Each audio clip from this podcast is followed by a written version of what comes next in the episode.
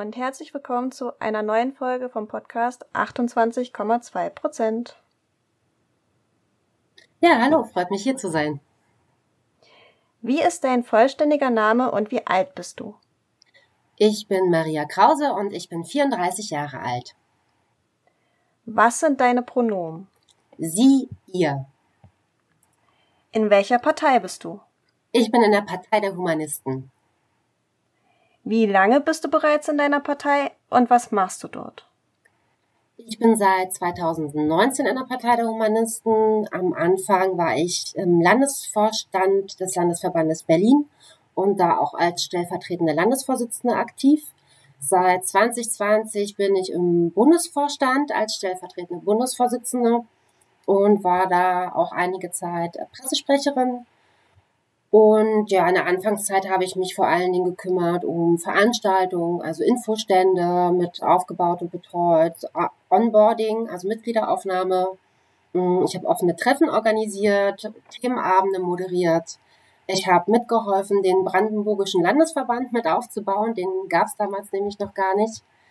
Ähm, da ich ja ursprünglich Lehramt studiert habe, habe ich mich in der Anfangszeit ganz viel mit eingebracht bei der Arbeitsgruppe Bildung in unserem Visionspapier zur Bildung. Genau, als Pressesprecherin habe ich dann zum Beispiel Interviewanfragen äh, bearbeitet und die dann auch an die Kandidierenden weitergeleitet.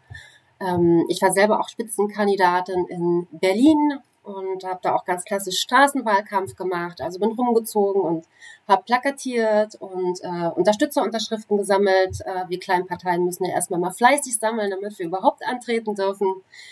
Und ja, jetzt zur Bundesvorstandsarbeit gehören wöchentliche Meetings, Beschlüsse, Parteitage organisieren, Wahlkampfplanung und sowas alles.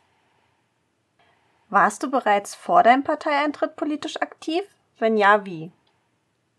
Ja, ich war vorher äh, vor allen Dingen in jungen Jahren sehr, sehr viel im Tierschutz aktiv tatsächlich.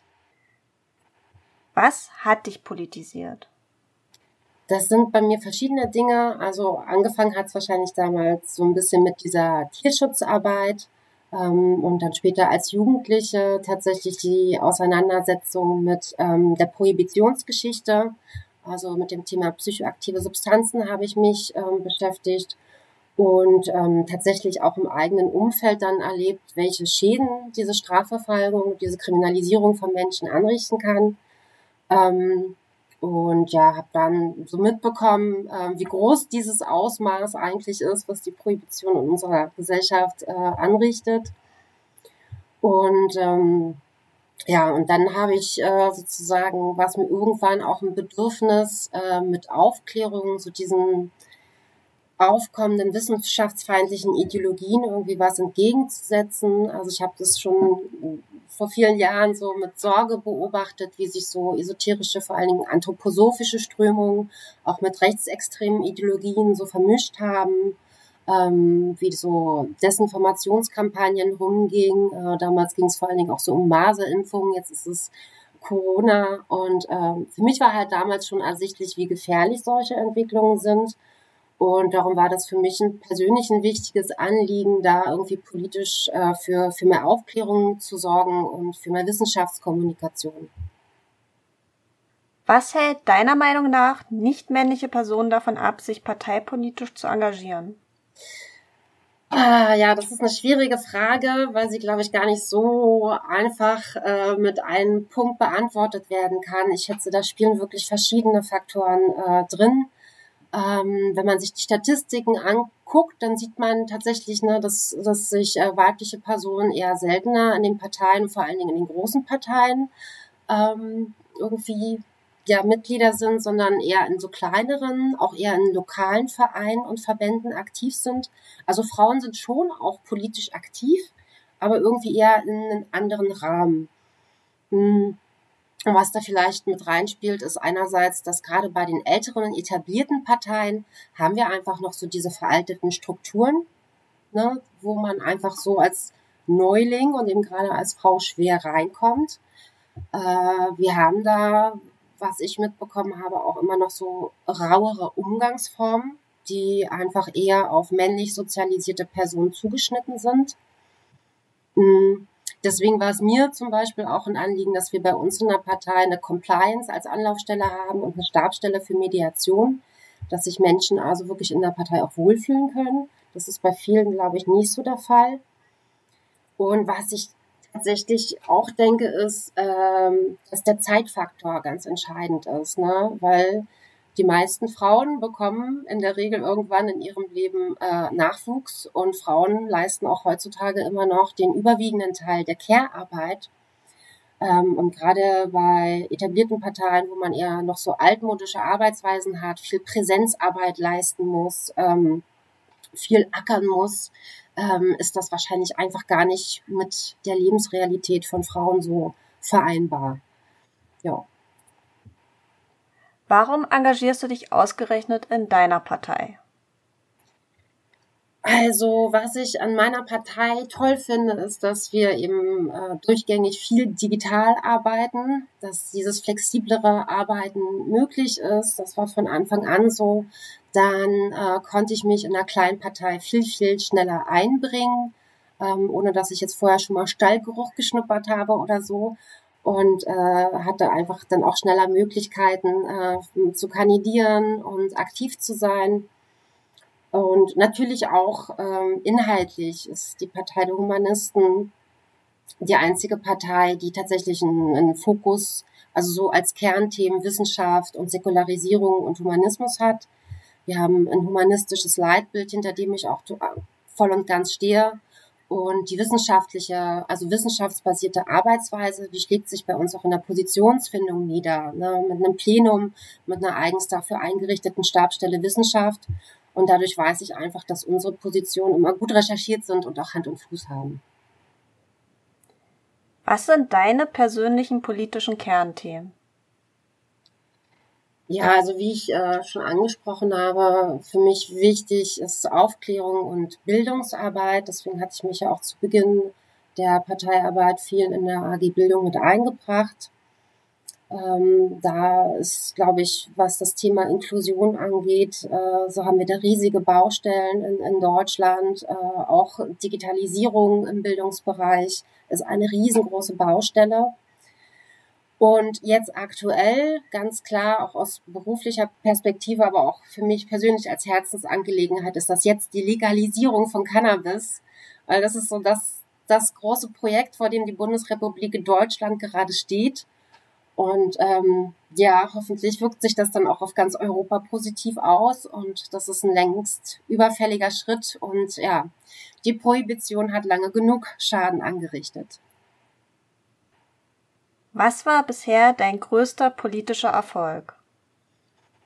Ja, also auch beruflich ist es halt immer besonders schön, wenn ich merke, ähm, dass Gespräche, also dass der Austausch zwischen, zwischen Politikern und auch Wissenschaft und Zivilgesellschaft, dass der Früchte trägt und äh, dass es immer wieder Punkte gibt, wo ich merke, aha, da ist jetzt ein wichtiger inhaltlicher Punkt bei den Verantwortlichen tatsächlich auch angekommen.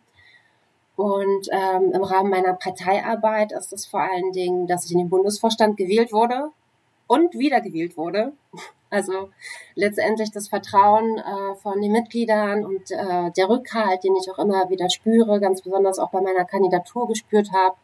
Ähm, ja, und ähm, dass ich eben merke, dass ich da mit dem ganzen Team irgendwie gemeinsam dabei helfen kann, die Partei weiter zu professionalisieren.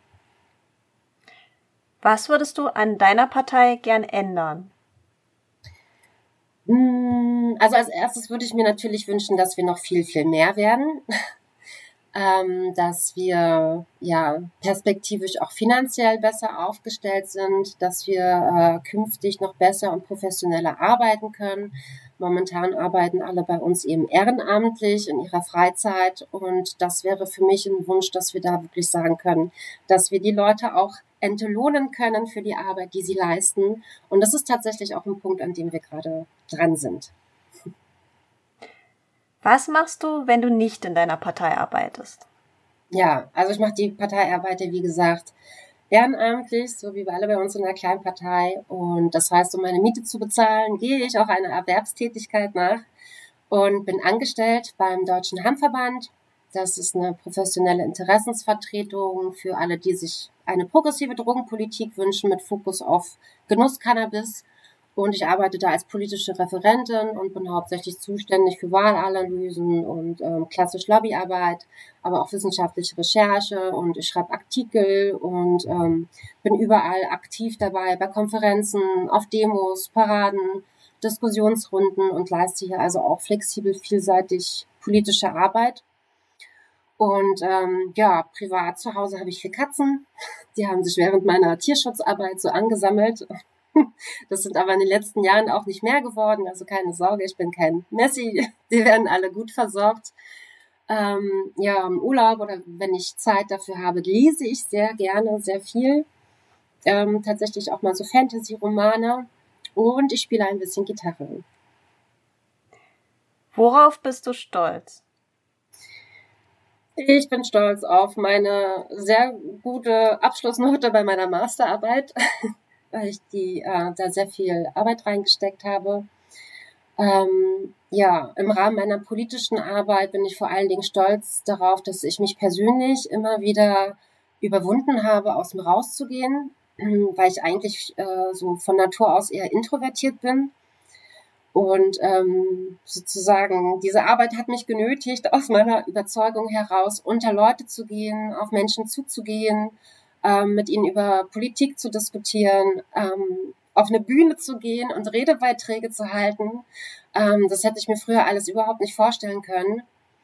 Und ähm, ja, vor allen Dingen, dass dann eben auch im Nachhinein Menschen auf mich zukommen und zu mir sagen, danke für deinen Beitrag, danke für diese klaren Worte, also für seinen Einsatz einfach Wertschätzung und Anerkennung zu bekommen, das, das erfüllt mich mit Stolz, ja.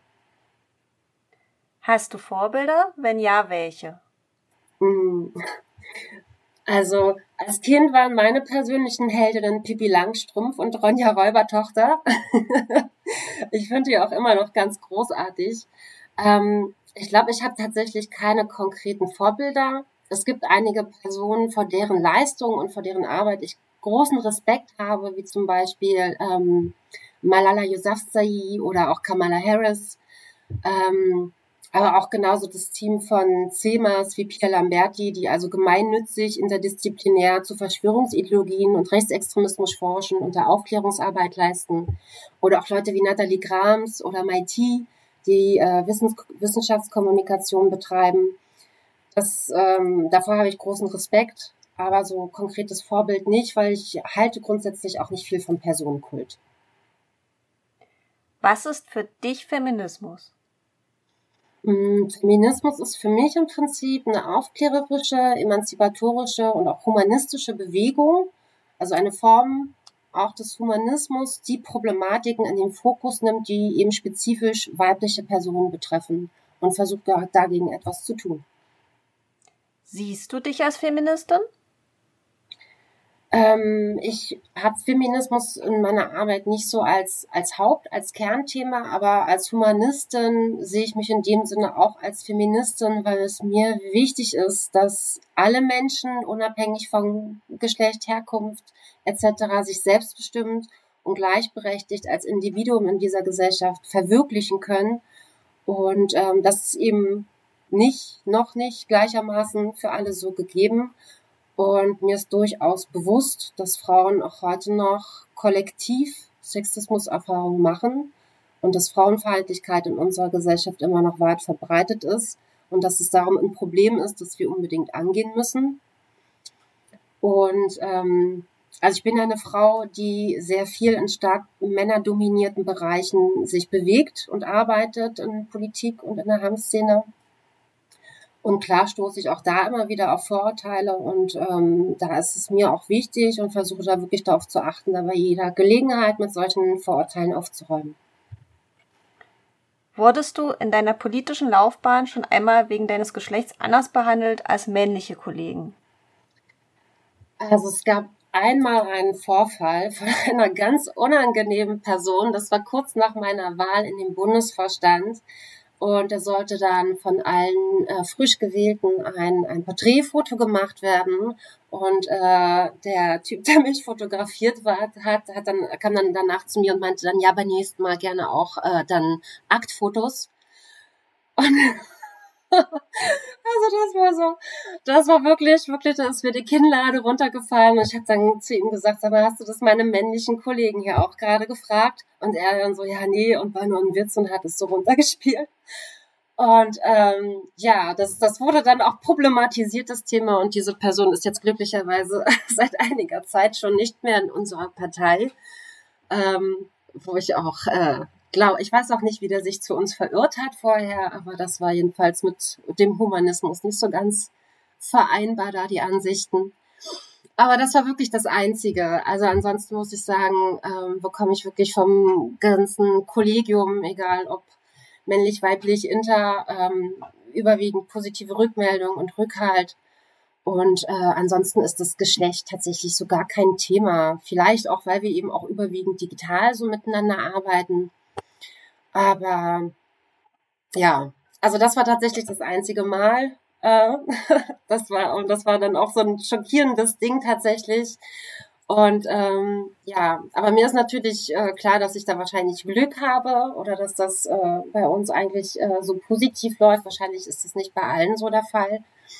Um, ja, nee, ansonsten habe ich höchstens jetzt so in Gesprächen mit anderen Politikerinnen oder so mal gemerkt, dass äh, wenn dann noch eine männliche Person neben mir stand, dass ich dann weniger wahrgenommen wurde im Gespräch und so. Also das, was alle Frauen wahrscheinlich äh, in ihrem Leben erlebt haben. Aber in der Parteiarbeit muss ich sagen, ist das echt, läuft das gut bei uns. Welche Frage oder Floskel begegnet dir im politischen Kontext immer wieder, die du nicht mehr hören kannst? Ja, also das ist im Rahmen der Drogenpolitik äh, das klassische, aber die Kinder. Denkt ja niemand an die Kinder. Ach, und ich kann es nicht mehr hören, ähm, weil das, ja, weil das einfach, es ist äh, ja ein Strohmann-Argument, es ist letztendlich ohne Inhalt, Inhalt. Wir haben in der aktuellen Situation bei der Drogenpolitik, die jetzt betrieben wird, gar kein Kinder- und Jugendschutz. Ne? Die beste Prävention ist Aufklärung. Da müssen wir auf jeden Fall dran arbeiten und auch ähm, niedrigschwellige Beratungsangebote äh, ausbreiten. Aber ähm, ja, irgendwie zu sagen, wir möchten jetzt äh, Cannabis kontrolliert und reguliert in guter Qualität an erwachsene Menschen frei verkäuflich sozusagen ausgeben. Ähm, ja, das hat irgendwie nichts damit zu tun, dass man jetzt irgendwie ab der ersten Klasse Pflichtjoints einführt oder sowas. Was sind deine politischen Ziele für die nächsten Jahre?